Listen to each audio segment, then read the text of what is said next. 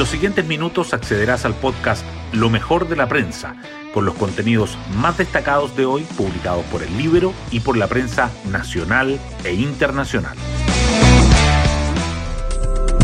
Buenos días, soy Daniela Vaz y hoy viernes 10 de junio les cuento que un panorama sombrío dice el Mercurio y pesimismo subraya la tercera.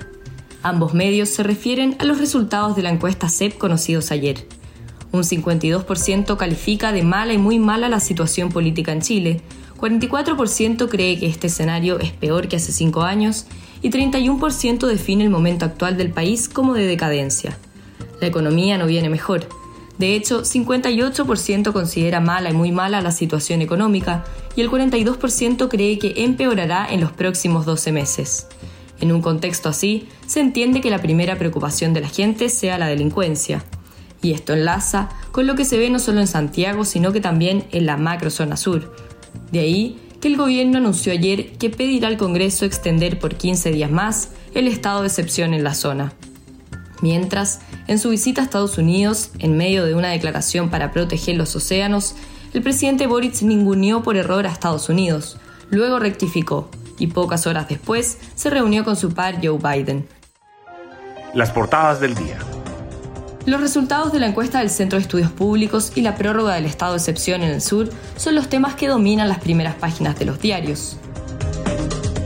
Sobre este tema, la tercera destaca que según la encuesta, la aprobación del gobierno llega a 32%, la peor en debut desde 1990.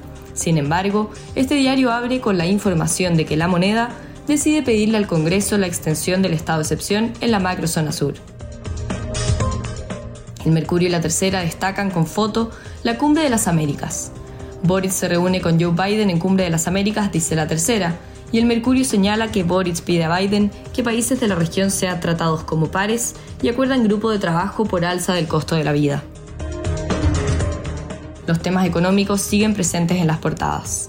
El Mercurio resalta que proyección del Banco Central de que la inflación alcance 13% anual llevaría a la UEF sobre 35.000 y la tercera dice que ofertas de empleo por Internet crecen en mayo a su peor tasa desde octubre de 2020.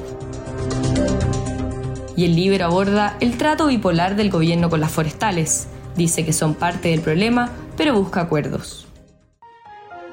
Hoy destacamos de la prensa. Encuesta CEP.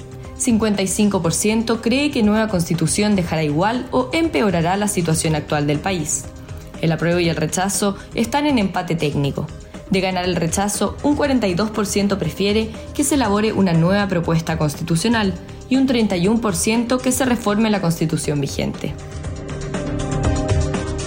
Gobierno anticipa que pedirá al Congreso prorrogar el estado de excepción en la macrozona sur, sin especificar si se mantendrá el carácter acotado.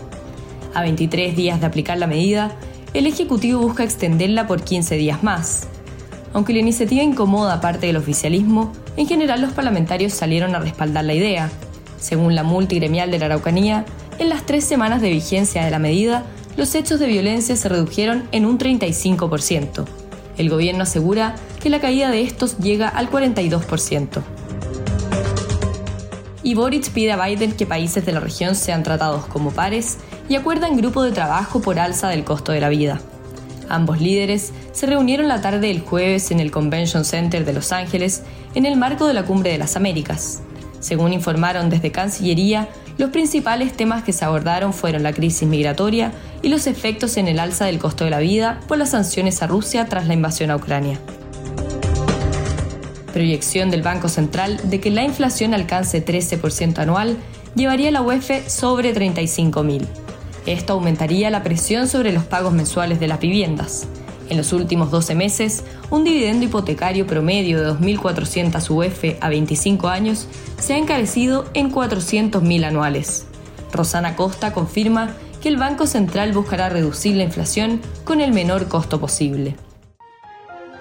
Otras noticias.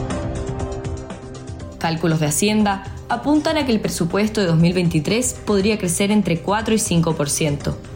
Economistas advierten que aumento en ese nivel es accesible si este año el gasto público cae en más de 20%, como quedó aprobado en la última ley de horario fiscal. Iniciativa ya se encuentra en proceso de elaboración y se conocerá antes del próximo 30 de septiembre.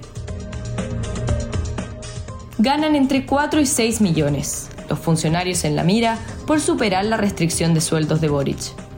Además de haber prometido durante su campaña que ninguna alta autoridad o asesor ganase sobre 5 millones, el presidente instruyó otro tope salarial y que apuntaba a no pagar más de un 50% del sueldo bruto del subsecretario de la cartera respectiva.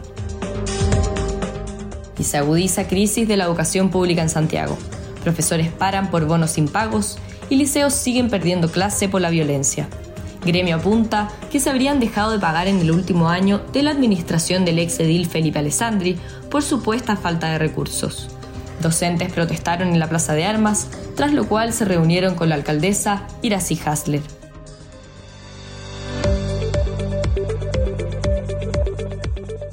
Y nos vamos con el postre del día. Viña 2023 será el Festival del Reencuentro.